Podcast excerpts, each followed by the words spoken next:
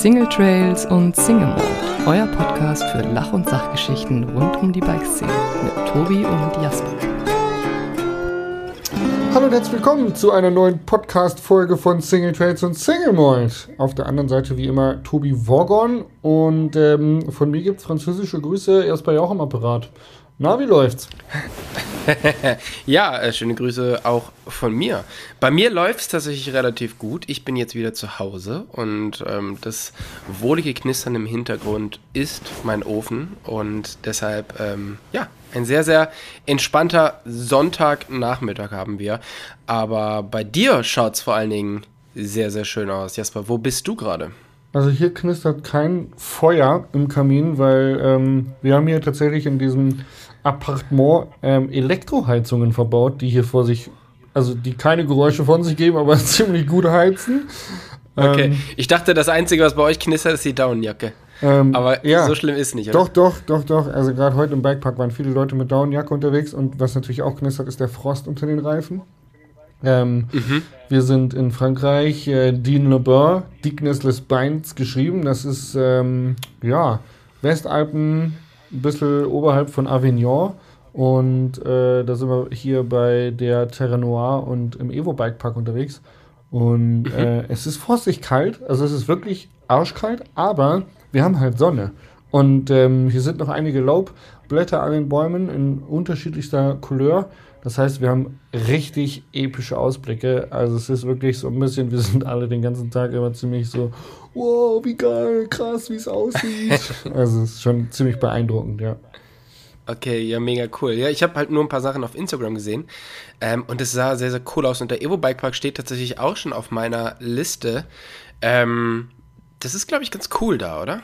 Ja, ist auf jeden Fall ähm, Airtime-lastiger Bikepark, würde ich sagen. Und äh, die mhm. Strecken, die rot sind, sind bei uns schwarz und die, die blau sind, sind bei uns rot. Also es ist schon äh, sehr anspruchsvolles Fahren, aber definitiv ein geiler Bikepark. Ähm, mhm. Auf jeden Fall eine Empfehlung wert. Ähm, ja. Aber wenn du sagst ähm, Airtime-lastig, ist es dann gut gebaute Airtime, so dass man sagen kann, okay, ich will mir mal wieder so ein Airtime-Upgrade holen, ich fahre jetzt mal da, dorthin, da kann ich mich relativ gut wieder rantasten und mal wieder an größere Sprünge wagen oder ist es wirklich so Messer zwischen die Zähne und hoffen, dass alles gut geht? Mm, ich würde sagen, es ist tatsächlich ähm, sehr heterogen gebaut. Also du hast unterschiedliche Sprünge von äh, unterschiedlichen Radien, was jetzt äh, zum Sprung üben nicht so ideal ist.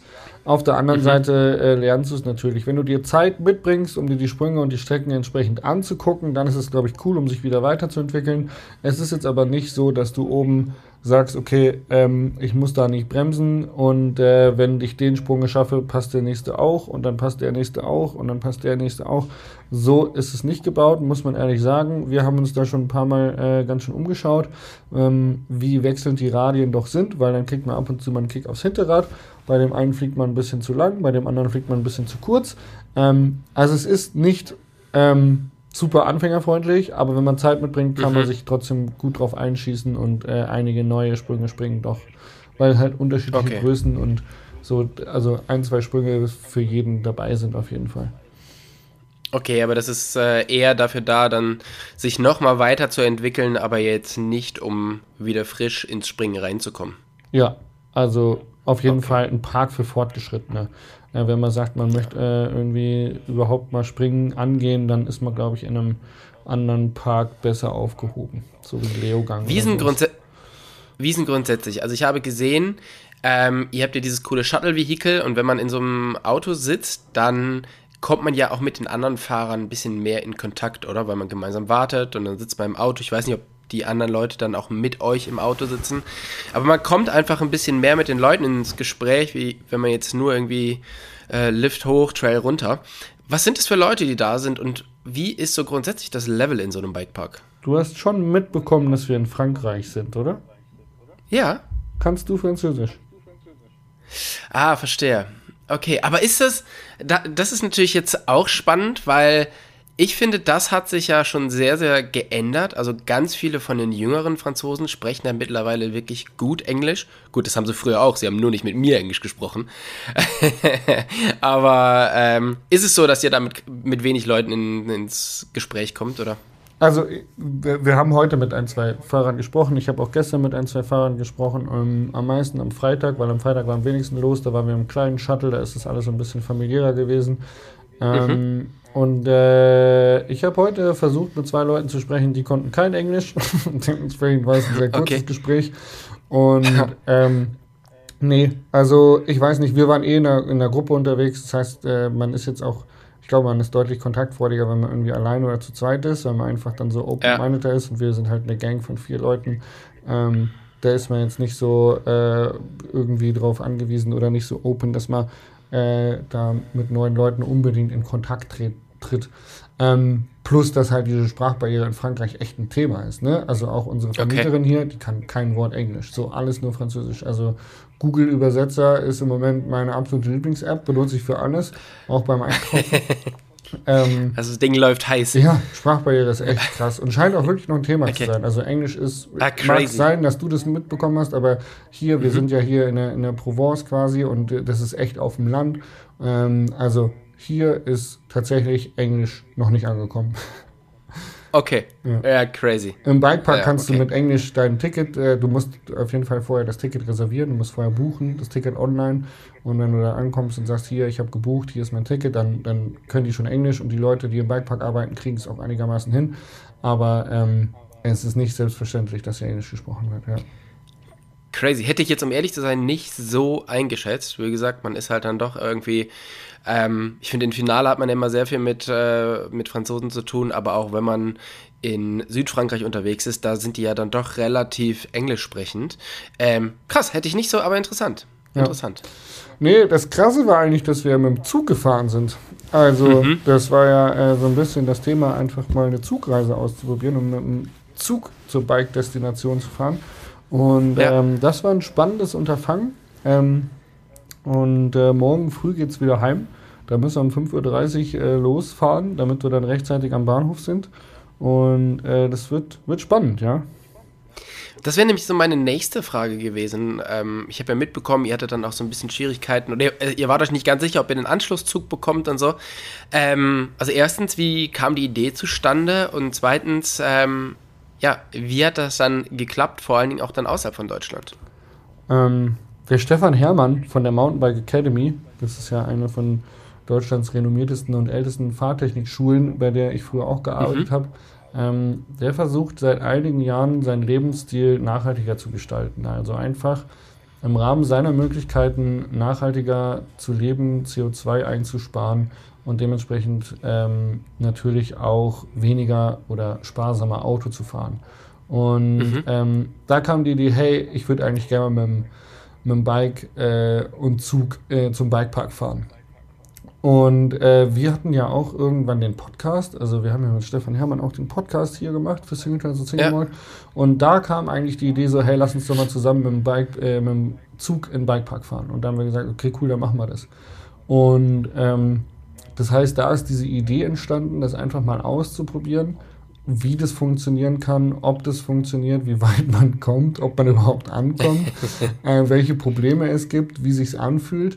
Und ähm, da sind definitiv schon einige Learnings daraus entstanden, aber es ist tatsächlich relativ entspannt möglich. Also der Anreisetag, ich würde sagen, ist jetzt verglichen mit dem Auto kein großer Unterschied, weil währenddessen du im Zug sitzt, ist alles halt mal mega entspannt. Und ja, ja. Äh, die Umsteigezeiten, die sind halt im Prinzip die, die Stressfaktoren. Und wenn du dir da genügend Zeit einplanst und einen guten Zug buchst, dann kommst du auch äh, ja, relativ sicher ans Ziel. Was natürlich noch so ein bisschen Ermessenssache ist, ist Gepäck. Ähm, weil wir zu viert sind mit vier Bike Travel Bags äh, und drei Taschen. Ähm, da ist ordentlich Gepäck am Start. Also mhm. äh, wenn der Zug voller ist, als er es war, könnte das durchaus kritisch werden, dass man dann gegebenenfalls, äh, wenn die nicht richtig verstaut sind, dass man dann rausgeworfen wird, kann ich mir vorstellen. Ja, ich meine, jetzt seid ihr ja vor allen Dingen auch durch die Schweiz gefahren und man muss ja einfach sagen, die Schweiz ist einfach das absolute Musterbeispiel, was den Zug angeht. Echt? Ähm, da funktioniert, also in, meinen, hm. äh, in meiner Erfahrung funktioniert das extrem gut. Ähm, ich meine, ich habe das ja auch schon ein paar Mal woanders ausprobiert. Also ich benutze ja oft den Zug, wenn es auf irgendwelche Bikepacking-Sachen geht. Also ich habe das innerhalb von Deutschland, aber auch nach Tschechien, aber auch nach Schottland und so schon mit dem Zug probiert. Und ich muss gestehen, hoi, hoi, hoi, das ist echt immer ganz schön, äh, ganz schöner Aufwand. Wie du sagst, wenn man mal sitzt, ist mega cool. Aber ähm, ja, wirklich diese, diese Umsteigzeiten mit, ähm, mit Verspätungen und so, das finde ich schon relativ crazy. Und wir haben früher immer sehr viel den Zug benutzt, als ich noch viel in der Schweiz war, um ja, von A nach B zu kommen, um dann auf die Trails zu kommen. Und das hat immer extrem gut funktioniert. Und ähm, aber du hast da andere Erfahrungen gemacht? wir hatten halt, äh, unser erster Zug war tatsächlich ein Schweizer Zug, äh, weil wir über Zürich gefahren sind und der ist von München äh, ausgefahren. Und äh, da haben wir ähm, tatsächlich schon mal 54 Minuten Verspätung gehabt. Okay, also, also bist aber nach Zürich, oder was? Ja, genau. In Zürich am Bahnhof hatten wir 54 Minuten Verspätung mit einem Schweizer Zug. Und, okay, ähm, aber der natürlich auch sehr viel auf dem deutschen Schienennetz unterwegs ja, ja, war. Ja, nee, definitiv. Also da haben sich gleich ja. beide genommen. Also auch nachdem wir das deutsche Schienennetz verlassen haben, haben wir noch weiter Verspätung aufgebaut. Ähm, mhm, okay. Und also es wird einfach stetig mehr. Ich weiß nicht genau, ob da einfach eine Bimmelbahn vor uns gefahren ist, dass wir da nicht schneller durch dann kamen, weil wir eh schon zu spät waren. I don't know. Aber 54 Minuten Verspätung de facto standen auf der Uhr und äh, bei einer normalen Umsteigezeit von circa 20 bis 30 Minuten wäre der Anschlusszug weg gewesen. Wir hatten glücklicherweise ähm, eine Stunde zehn, glaube ich. Also wir haben es gerade mhm. so geschafft. Ähm, wir mussten dann in okay. Zürich nochmal zwei Stockwerke hoch äh, zu einem anderen Gleis mit den äh, Bike Travel Bags und dem ganzen Gepäck. Äh, das war super anstrengend, aber wir haben tatsächlich genau den Anschlusszug noch bekommen und sind dann äh, easy cheesy nach Dijon gefahren und von in Dijon dann nochmal umgestiegen vom einen TGV in den anderen und dann von Dijon nach ähm, Avignon. Das war gar kein Problem, genau. Und äh, den, den, Rest haben wir dann mit dem Mietwagen gemacht. Ähm, mhm. Dass wir dann von Avignon zum Bikepark und jetzt hier von der Unterkunft zum Bikepark mit dem Mietwagen, einem kleinen Minivan zu viert. Das geht relativ gut klar, muss man immer die Räder ausbauen, aber ist halt auch wieder äh, deutlich ähm, ja, CO2-sparender als äh, mit einem großen Auto und äh, An- und Abreise mit dem Auto zu machen. Ja, definitiv.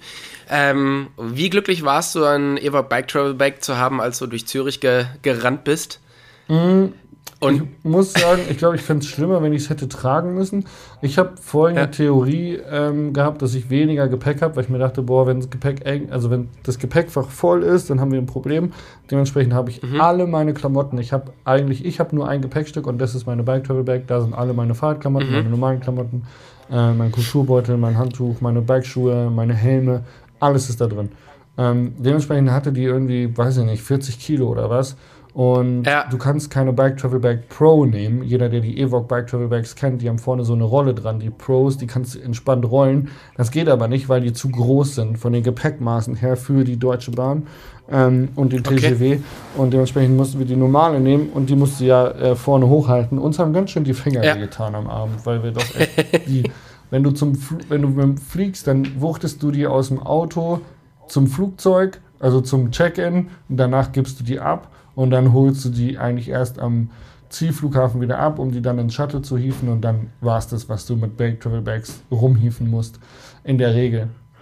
Aber beim Zugfahren ja. mit ähm, Auto zur S-Bahn, von der S-Bahn zum, äh, zum Schweizer Zug, vom Schweizer Zug zum TGW, vom TGW zum anderen TGW, vom äh, Avignon Bahnhof zum Mietwagen, vom Mietwagen in die Unterkunft. Also am Abend haben mir echt ganz schön die Finger wehgetan.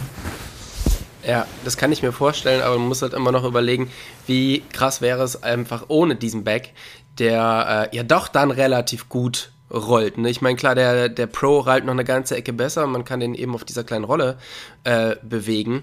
Aber wenn du jetzt mit dem guten, guten alten Fahrradkarton gereist wärst oder wie Max das früher immer gemacht hat, dass der einfach ähm, Frischhaltefolie um sein Fahrrad gewickelt hat, damit es ein Gepäckstück ist und er es mitnehmen darf, ich glaube, da hätte man noch deutlich mehr gekotzt, oder? Ja, ja, auf jeden Fall. auf jeden Fall. nee, ich war sehr dankbar ähm, dafür, dass wir Rollen hatten. Der Stefan Herrmann hat äh, seine VD-Tasche gehabt und der musste schleppen.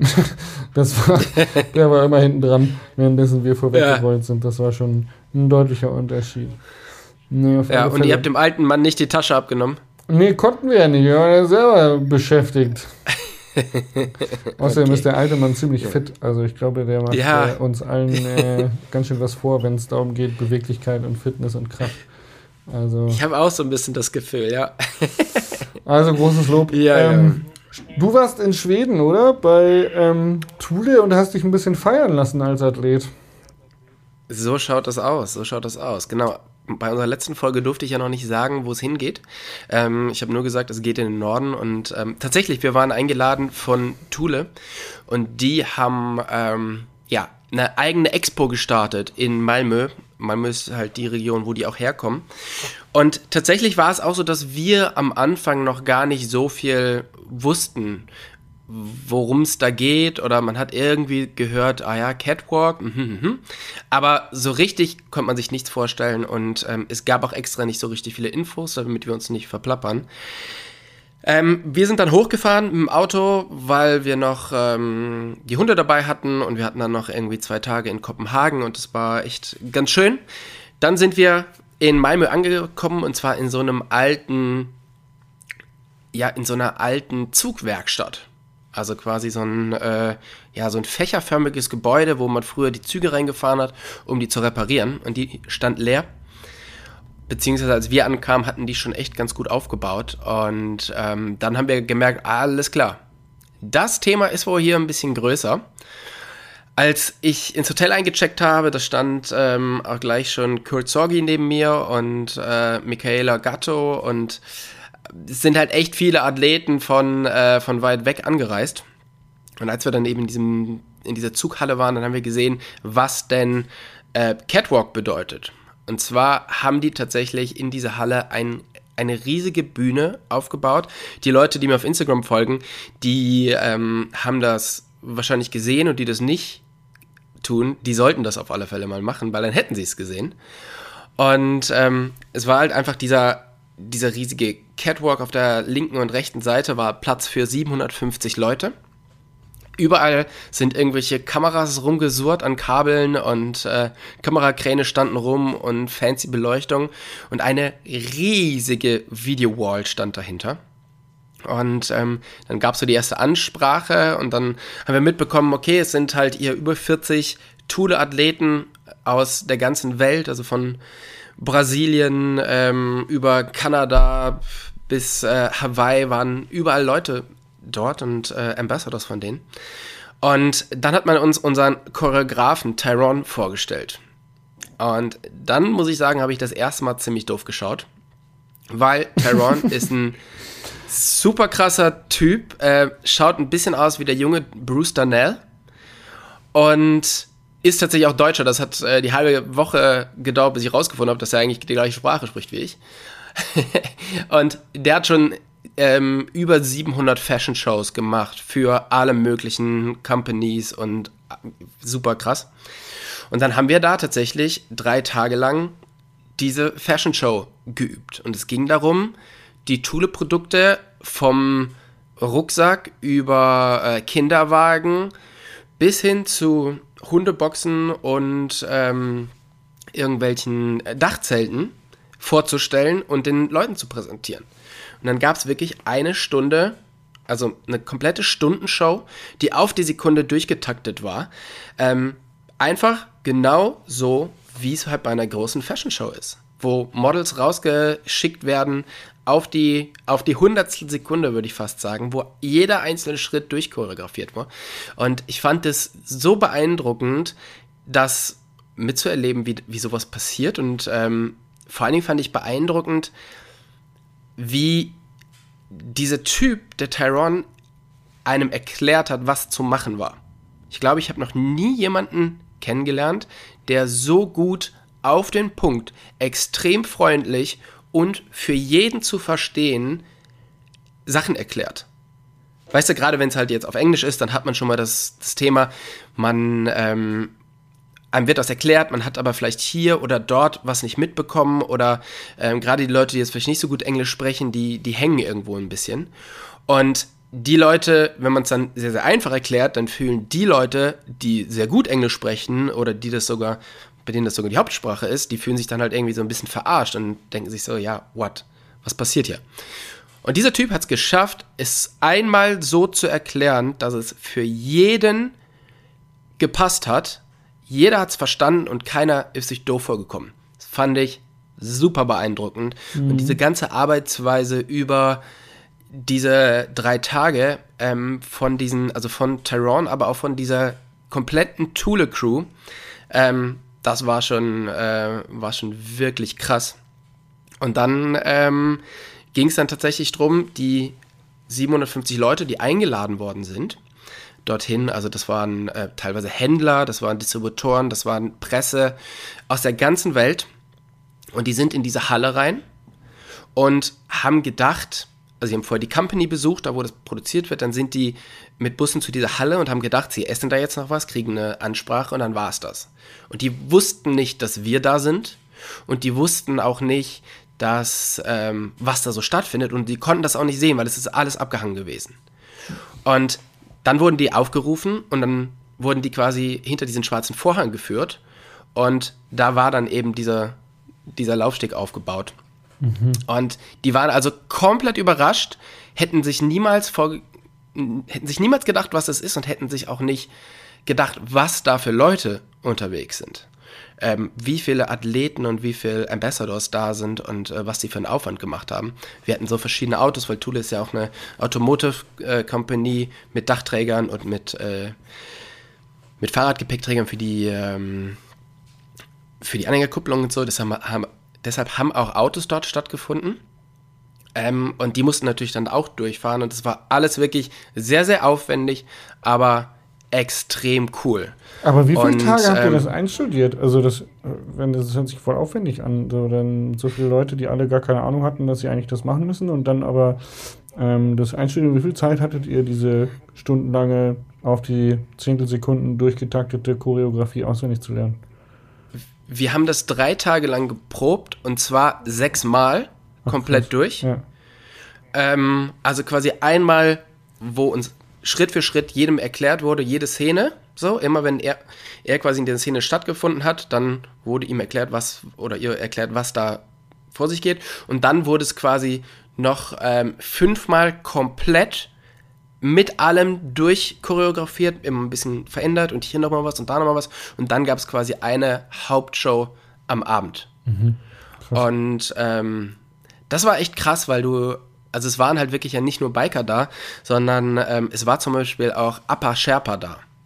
Der ist ähm, Gründer der Appa Sherpa Foundation und er selber ist Sherpa gewesen und war 21 Mal auf dem Gipfel von Mount Everest. Hm, und hat jetzt eben so eine, das ist so ein relativ kleines Männchen mit einer krassen Ausstrahlung. Ähm, und der hat diese Foundation gegründet, um den Leuten in Nepal, also um diesen Sherpas, eine Möglichkeit zu geben, vielleicht nicht unbedingt nur diesen Job machen zu müssen, sondern dort Schulen zu bauen und halt einfach den Leuten dort mehr eine Möglichkeit zu geben, sich selber zu entwickeln. Und der war halt da, dann war einer der bekanntesten Skifahrer äh, der Welt da, also ehemaligen äh, Skifahrer, mehrfacher Olympiasieger. Ingmar, keine Ahnung, die Leute, die sich mit Skifahren auskennen, die, äh, die wissen das jetzt bestimmt. Das ist ein ähm, Däne, der hat diese Show eröffnet quasi mit einer Szene.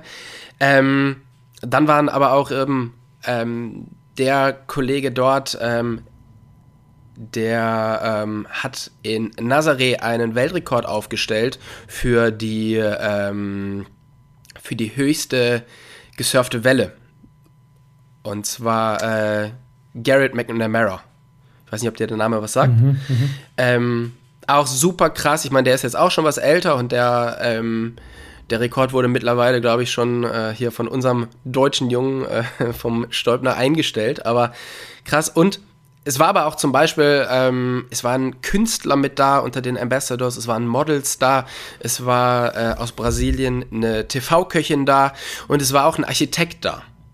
Ähm, der halt auch Ambassador ist und ähm, mit dem ich mich auch echt lange unterhalten habe, der extrem beeindruckend war. Also für die Leute, die sich so ein bisschen für äh, Nordic Architecture ähm, interessieren, der hat eine Instagram-Seite, es nennt sich äh, The Nordic Barnhouse Project. Ähm, ich bin da irgendwie jetzt stundenlang auf der, auf der Seite rum, also festgehangen, weil ich das einfach so beeindruckend finde, was, was der auch macht. Also es war wirklich, ähm, es war wirklich krass und ich habe das tatsächlich noch nie erlebt, dass es eine Firma geschafft hat, ihre Ambassadors so in den Vordergrund zu stellen und die diese ähm, Emotionen oder die Geschichten, die die Ambassadors ja auslösen oder die Geschichten, die die eben haben, so zu präsentieren, um ihre Produkte zu bewerben. Mhm. Und da muss man echt sagen, ey, da kann sich unsere Bike-Szene echt noch eine richtig große Scheibe von abschneiden. Weil, klar, das hat da jetzt echt ein paar Millionen gekostet und so, weil das halt natürlich super High-End war. Aber dieses ganze Ding, wie die das gemacht haben, das lag nicht an dem Geld, sondern das hätte mit weniger Geld ähnlich funktioniert. Einfach dann nicht so, so shiny und so bling bling, aber das hätte den Emotionen nichts. Äh, das wäre nicht weniger gewesen. Sie haben es einfach wirklich geschafft, sich auf ihre Ambassadors zu fokussieren und über die Geschichten von denen zu sprechen. Und da muss man wirklich sagen, ey, da ziehe ich meinen Hut, weil das habe ich so noch nicht erlebt. Und ich bin selber so ganz, äh, oder wir waren alle so komplett geflasht nach dieser Woche und es war wirklich, wirklich krass, ja. Also Mega wirklich, cool. wirklich beeindruckend. Das ging Ja, die ganze, voll. ganze Woche, oder? Ihr wart sieben Ja, Tage genau. da. Drei, drei Tage Ja. Proben, ein Tag Party und dann noch, äh, was, was ist die anderen Tage passiert? Äh, genau, wir waren dann halt einfach noch vorher in, äh, in Kopenhagen. Also dieses Event selber war eben vier Tage lang und äh, mit An- und Abreise war es dann eben für uns eine ganze, eine ganze Woche. Krass. Genau. Crazy. Ja, ja, also das, das war wirklich richtig crazy und ähm, ja, mal so ein, auch so ein bisschen reinschauen in so eine ganz andere Welt.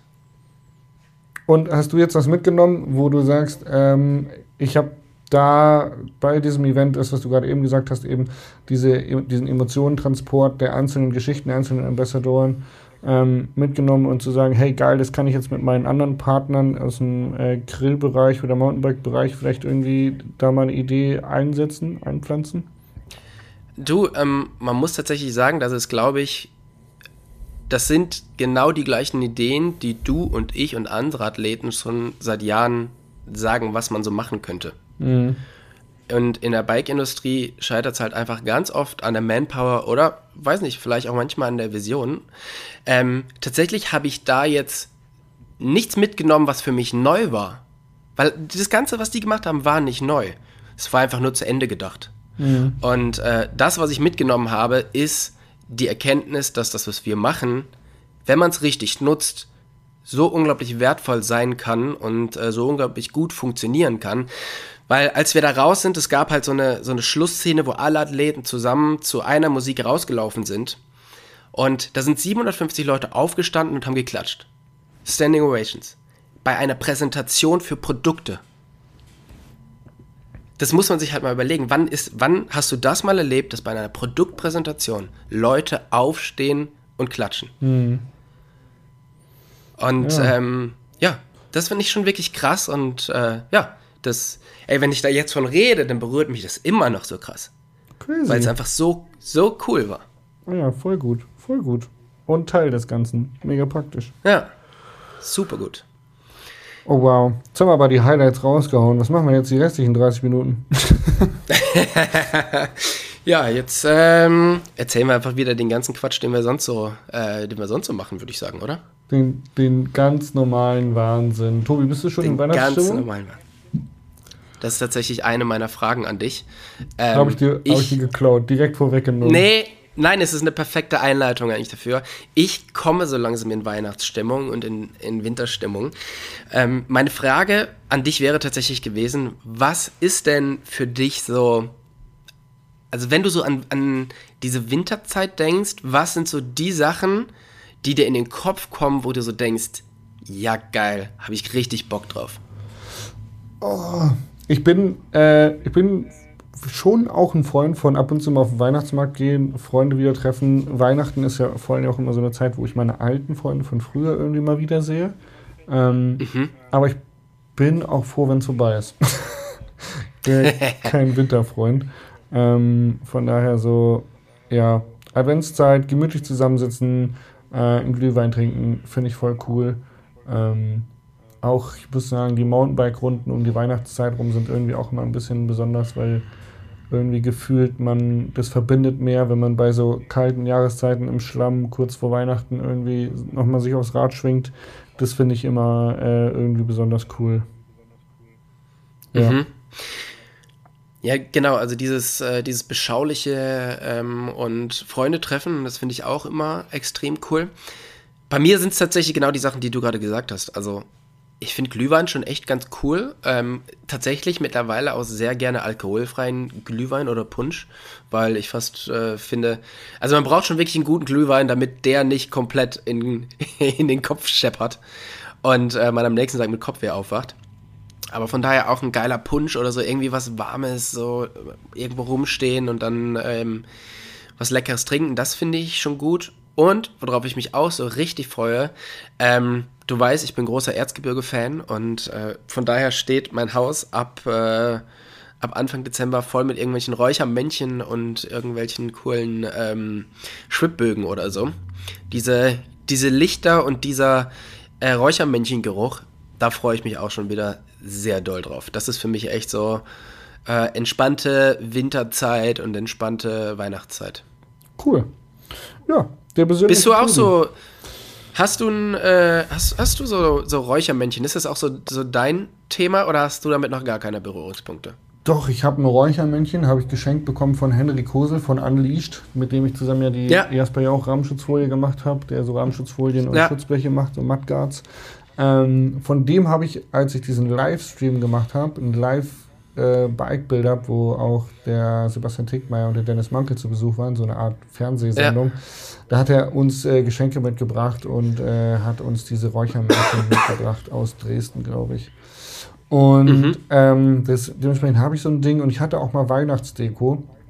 Und ich finde eigentlich schon auch so Weihnachtsstimmung und Weihnachtsdeko cool. Ähm, ich habe das auch bis letztes Jahr eigentlich immer selber zumindest klein. Ich glaube nicht so krass wie du. ein, bisschen, ein bisschen gemäßigter. Ähm, und letztes Jahr äh, habe ich in der WG gewohnt, letztes Weihnachten und in der Fuchslug und da war der Mitbewohner, der Roman von Bucket Ride, der hier auch schon öfter zu, zu, Wort gekommen ist. Äh, ja, der, der Weihnachtself, das war unser Weihnachtself. Ähm, der ist da der Deko-Beauftragte, was Weihnachten angeht. Und das ist, äh, ich würde sagen, nach Mountainbiken sein größtes Hobby. Und ähm, dementsprechend sehr weihnachtlich hat es bei uns ausgesehen. Und ähm, irgendwie war ich dann so ein bisschen drüber, weil äh, der Roman, also ich bin auch ein Freund von, ich bin super Freund von Deko und auch bis Weihnachten, aber so bei mir ist am 6. Feierabend. Also weißt du so, spätestens äh, am 6. Januar muss das Zeug dann wirklich weg, weil dann ist für mich der Spuk vorbei. Und der äh, Roman hätte es am liebsten gern irgendwie bis äh, Mitte Februar irgendwie äh, stehen gelassen. Und äh, da bin ich gar kein Freund von. Und dementsprechend bin ich so ein bisschen drüber gewesen. Und dies ja tatsächlich aktuell noch gar nicht in Weihnachtsdeko-Stimmung. Okay, ja, du hast ja noch ein paar, äh, paar Wochen. Ich meine, nächste Woche erster Advent, da muss natürlich dann schon mal was passieren, aber sieh zu, Junge, weil ohne Weihnachtsdeko ist es dann doch schon schade. Aber ich sehe schon auch so, äh, die Weihnachtsdeko sollte weggeräumt werden, bevor die ersten Freibäder aufsperren. Das, äh, das wäre gut. Wär, ist, ist so, so, eine, äh, so eine Faustregel, ja. Auf alle Fälle. ja. Oh Mann. Nee, ähm, jetzt ist es ja so, die Tage werden kürzer, ähm, die Temperaturen kälter und es, man kann natürlich immer noch super biken und es macht vor allen Dingen ja auch um diese Jahreszeit unglaublich viel Spaß, mit den richtigen, wenn man dann die richtigen Klamotten anhat, äh, unterwegs zu sein. Aber es ist auch die perfekte Zeit, andere Sportarten zu machen, weil sie es halt anbietet. Was ist denn so deine, ähm, dein Go-To-Winter, deine Go-To-Wintersportart, die du ähm, ganz gerne machst? Ja, da haben wir ja schon häufig drüber gesprochen. Ähm, ja, genau. Ähm, also meine Go-To-Wintersportart ist Mountainbiken. Ich weiß nicht, ob du das mitbekommen hast, aber ähm, ich bin Mountainbike-Profi, schon seit einigen Jahren mhm. noch. Und äh, ich bleibe auch dabei, dass das mein Lieblingssport ist. Und das heißt, da bleib. hat sich auch in den letzten Jahren, weil ich frage ja immer mal wieder, Und ich denke so, ja, irgendwann, äh, irgendwann passiert da vielleicht was, dass er so. Ich habe ja jetzt wirklich noch die Berge vor der andere Haustür Hobbys gehabt. findet. Ja, und Skitouren und alle meine bayerischen Freunde feiern den Wintersport und Schneesport, Skisport, alles querbeet. Ähm, der Funke ist noch nicht übergesprungen. Ich mache das ab und zu, auch ganz gerne mal, aber ich feiere das nicht. Also ich, ich mache halt mit. ich mache halt mit und Ja, ich finde es auch mal ganz lustig, aber tatsächlich, nee, ich bin mit Herzblut, ich bin wirklich, ich bin so ein Bekloppter, weißt du, der hat einfach sein Leben lang nur Mountainbike im Kopf. Und ich werde ich werd auch keine Außenküche mehr bauen und ich werde nicht umschwenken auf Barbecue oder kochen, Tobi. Ich bin und bleib Mountainbike fasziniert und ich glaube, das catcht mich bis zum Ende meines Lebens. Und ich bin jetzt mit dem Stefan Hermann unterwegs. Ähm, der ist, wie gesagt, auch schon ein bisschen älteren Semesters, aber er sagt, hey, er spielt sein Alter nicht, weil Alter ist für ihn irrelevant, wenn der Wille da ist. Und wie gesagt, der Typ Ja. hat sich jeden Tag zweimal gedehnt. Der ist unfassbar gelenkig und der geht hier ab auf dem Mountainbike, wo ich denke so, Alter, wenn ich alt und so viel Bock auf Mountainbike habe, dann da habe ich alles richtig gemacht. Und ich, ich lebe für den Mountainbikesport. That's it. Ja. Ja. Du wirst doch, wahrscheinlich äh, deine Langlaufski schon äh, gewachst haben äh, und dein, deine äh, Tourenskier parat haben, weil du wahrscheinlich auch nochmal irgendwo zum Tourenschieben äh, gehen hinfährst, oder?